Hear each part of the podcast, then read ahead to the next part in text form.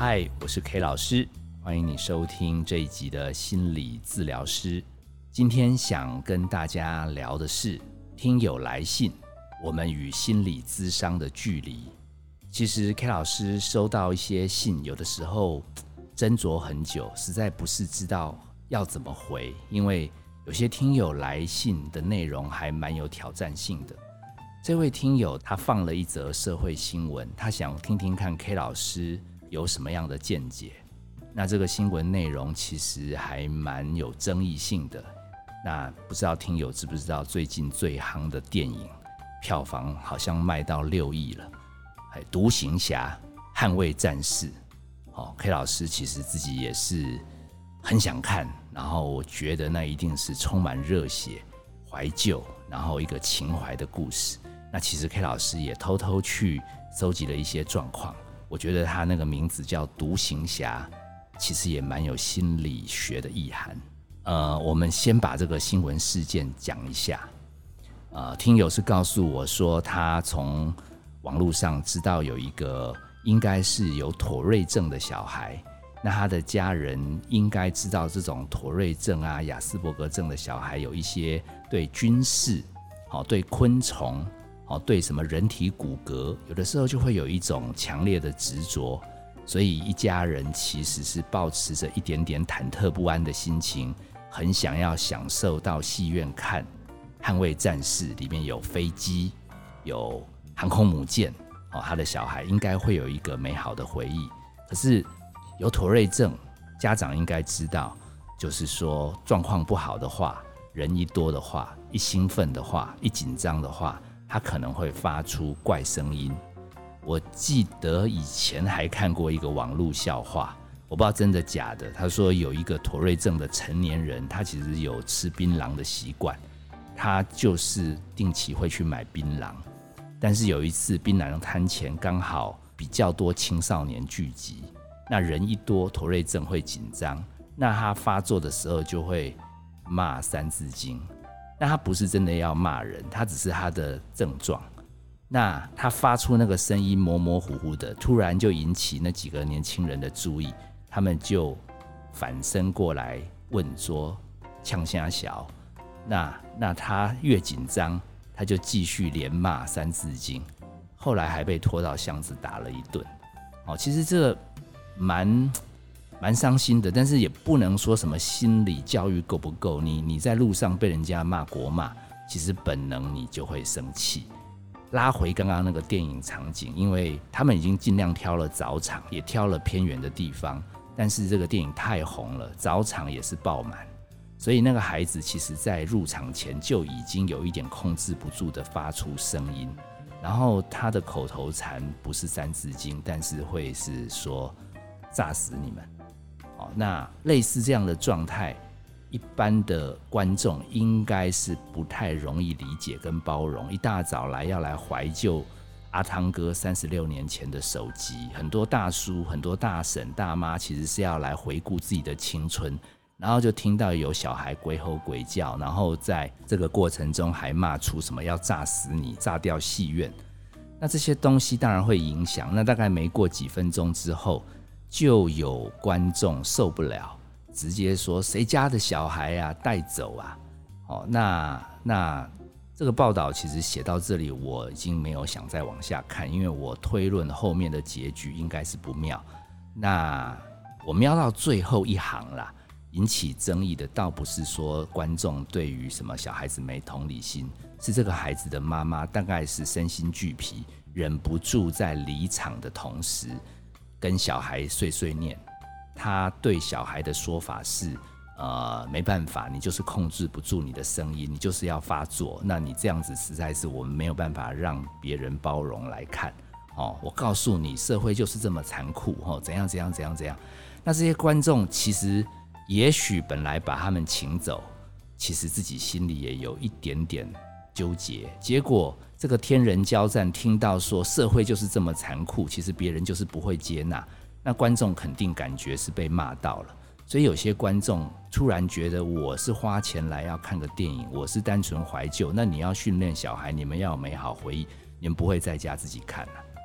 所以在网络上就引发这个论战。那我们这个听友很认真，把全部的这个消息剪给 K 老师，一篇又一篇，各个各个报章杂志的报道都要贴过来，意思是问 K 老师要怎么办。他最后夸号说，其实他们家也有这样的情绪躁动的孩子，其实他也很为难，所以他是引用别人的故事，其实是来帮自己问。好，那把这个题目叫做叫做我们与。心理智商的距离，倒不是说完全超那个我们与恶的距离的梗，是因为刚好 K 老师最近也受邀要去一家蛮厉害的公司，他们说不能讲他们名字，然后来做内部授课，然后他们要 K 老师帮忙介绍一点心理智商的使用，因为他们要推员工的 EAP 方案，员工协助方案。所以这个概念，他们希望 K 老师介绍说，心理治疗什么人需要去啊？心理智商有没有用啊？会不会很贵啊？好，然后自己难道不能自己保养心理健康吗？好，那如果有亲朋好友、同事生病了，劝不听怎么办？他们列了一堆问题给我，其实我也准备好了，可是我突然发觉拿来用在这一集探讨妥瑞症孩子。面对社会可不可以接纳？我觉得更精准，因为这是一个治疗伦理的议题，它还蛮符合那个单元剧《我们与恶的距离》的原创，所以我想带大家来探讨一下，到底是谁需要心理智商？我们与心理智商的距离到底远不远？那只要是讲解到有情绪障碍的孩子，不管是过动症。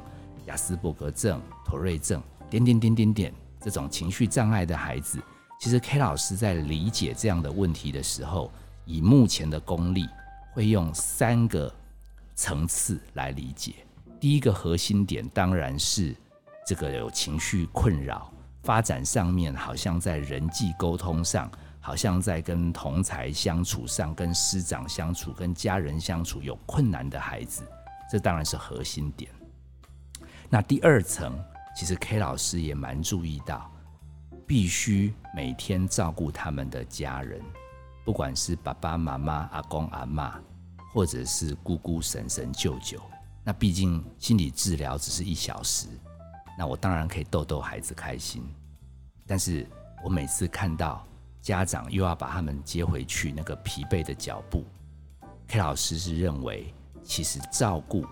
这种发展上有一些障碍的孩子的大人，其实他们也蛮需要被关怀。那第三个层次是，其实我们都好端端的在过生活，谁也不希望看到社会有黑暗面、有不幸的人。但是这个孩子刚好被送到学校，很多的家长跟老师都知道要包容，可这些孩子的确不好处理，他又影响了其他。同学、朋友，甚至让整个校园跟着混乱。那这些老师、这些其他孩子的家长，好像也需要被关怀，有一点点像戏院里面这一群观众。其实他们也真的花了钱，准备要来回忆一下青春。他们也不想要赶别人走，可是他们那种生活的小舒压被中断，还被家长反将一军说。好，社会很残酷，好，别人就是不能包容，那心里肯定也挨了一枪，一个闷棍，所以这是 K 老师关怀的第三层。那我找到的答案，我找到的答案，其实不外乎 K 老师长期做这个节目的方法，就是三个层次的生命，不管是情绪障碍的孩子，他们的主要照顾者，还有周围被影响到的其他人，都需要有人来理解他们的痛苦。尤其最难被大家理解的，就是类似雅斯伯格症、妥瑞症、过动儿，他们那种闹脾气的时候，你到底要怎么跟他们相处？那我这边先把我的结论跟大家分享。其实听友们，你也不妨参考一下，大概就是两大关键。第一个。你的大脑要有一点像英汉翻译机、语言翻译机一样的能力，就是他嘴巴上在骂国骂，他发出怪声音，他骂要炸死你全家，你就故意不要用字面来解读他的这些重复的声音，而且你要快速翻译说他应该有一些兴奋，有一些焦虑，有一些愤怒，有一些委屈，但是他没有那个能力把这个情绪。转移出来，他会的只是重复性的发出雷同的声音，来释放他情绪的压力。他需要的是被翻译，替他说出来。还有第二个动作，他需要空间跟时间，因为放电总需要一点时间跟地方。所以如果没有一点点回旋的空间，其实这类孩子电没有放完。然后他又要面对正常的环境去完成一些生活的任务，他的压力不但没减轻，还会继续增强的时候，你就会发现他的症状持续在爆炸。好，那如果你说 K 老师，你到底怎么能形成这样的观察？好，然后知道要怎么翻译他们的情绪，知道为什么他们一定要有时间跟空间？其实 K 老师必须承认。其实刚开始做这行的时候，K 老师也没那么厉害。我记得我照顾一些国中生，然后你们应该最容易记得的是我常提到的校园小王子。那比他小一届的有一个孩子，他不那么严重，也没惹出什么校园风波。然后当时我也不太懂，严格说来，他算是被 K 老师错过的个案。那他的症状很单纯，就是。开学、月考要出去远足，他就会抽筋。他的右脚或者左脚或者右手就是左手，他就会抽筋，他会一直不停的抽搐。那 K 老师那时候因为太多校园小王子在那边什么搞一些有的没有的混乱，根本没有空管这个抽筋的孩子，我就一直叫他去保健室。然后他就一直来找我说：“你看，我也不想动啊，可是我的手跟脚一直抽。你看我现在汗流雨下，我觉得我好痛苦，我脚快断掉了。然后我只能跟他讲，我说：那你再去保健室躺。因为 K 老师那时候心里闪过了几个假设，那时候经验太嫩，应该认为他是心理作用了。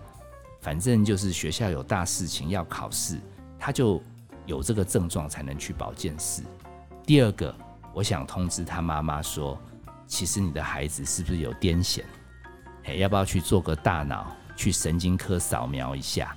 但他妈妈一直说啊，这个孩子就是容易紧张。其实老师给你添麻烦了，那个呃，我们我们找机会再去。有一点点必来学校面对，那约了几次没下文也就算了，因为他也没影响到同学，他也不会骂出什么脏话啊，什么吼叫，所以他就是保健室。辅导室，不然就在走廊在那边抽筋。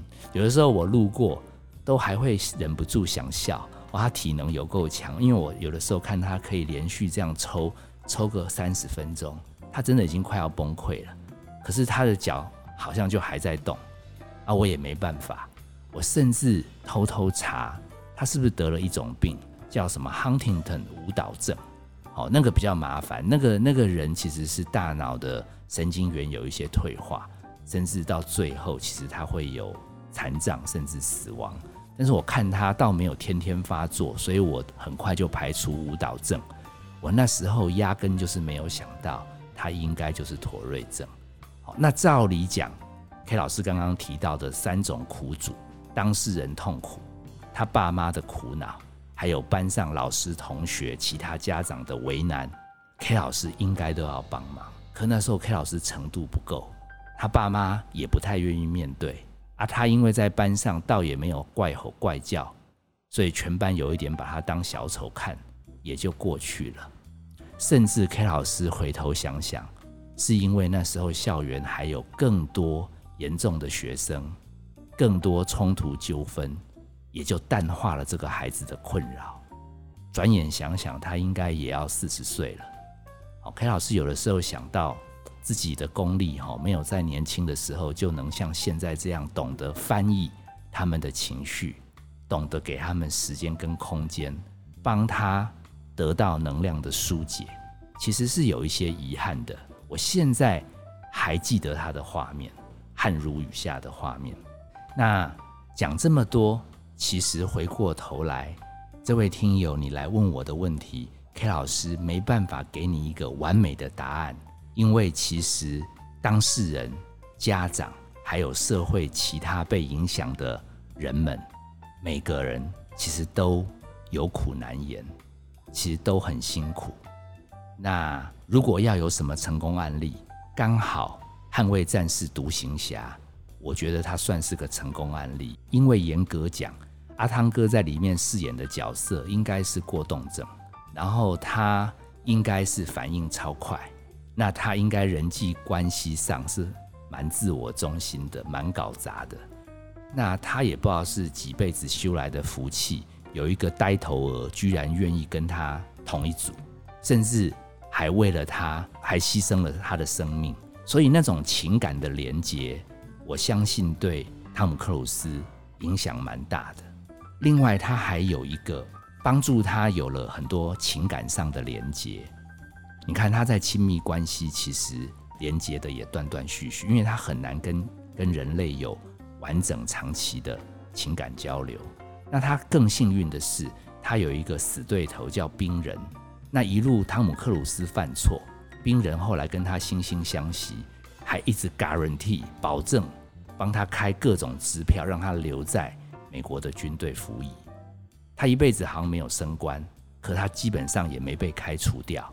你想想看，要不是有人愿意做他情感的连接，要不是有人愿意。保他，让他有时间跟空间留在军队。那他最幸运的地方是他飞行的才华一等一，所以他其实是有成就感的。所以这个独行侠反而变成一个让人可以理解，而且他的生命有机会重新成长。我在想，其实绝大部分的情绪特殊的孩子。没有阿汤哥这样子独行侠的机会，他们可能变成独行人，哦，那更可怜的有可能就变成独行恶鬼，好，变成社会的边缘人，有的时候甚至就变成社会的不定时炸弹。所以做这一集，K 老师也不晓得能给大家怎么样的意见，但是大家如果能记得，其实每一个人都有脆弱的时候。有余力的话，就帮他们翻译一下情绪。他们的吼叫，他们的怪声音，只是有很多不舒服，我们帮他讲出来。第二个，给他一点点独处的时间。他可能没办法跟我们一样可以有良好的社交关系，但是起码他的能量释放掉，他比较不会变成社会的不定时炸弹。而且我们在陪伴这样的生命的时候，我们不要忘记自己也有机会变成情绪障碍的人，自己的良善也会因为疲累，也会因为被批判，最后我们也会变成黑暗的人。没有一个人想要变成跟恶的距离这么近，但是当我们持续被伤害、不被了解的时候，我们跟恶的距离就很近。我们离心理智商的距离也很近，甚至你我都有可能不夸张。K 老师自己有的时候也是需要被心理师专业的理解。但愿今天这样的分享可以让大家对这样的议题有多一层的了解。记得帮忙在情绪不好的时候给翻译，还有。给状况不好的人一点时间跟空间。我是 K 老师，谢谢你收听这一集的心理治疗师。本节目由金星文创制作，相关的节目你可以在各大 Podcast 的平台收听。如果你听到这样的分享，觉得有其他的家长也需要，请帮忙转推。当然，你想给我们鼓励，也欢迎你给我们赞助。我们下次见。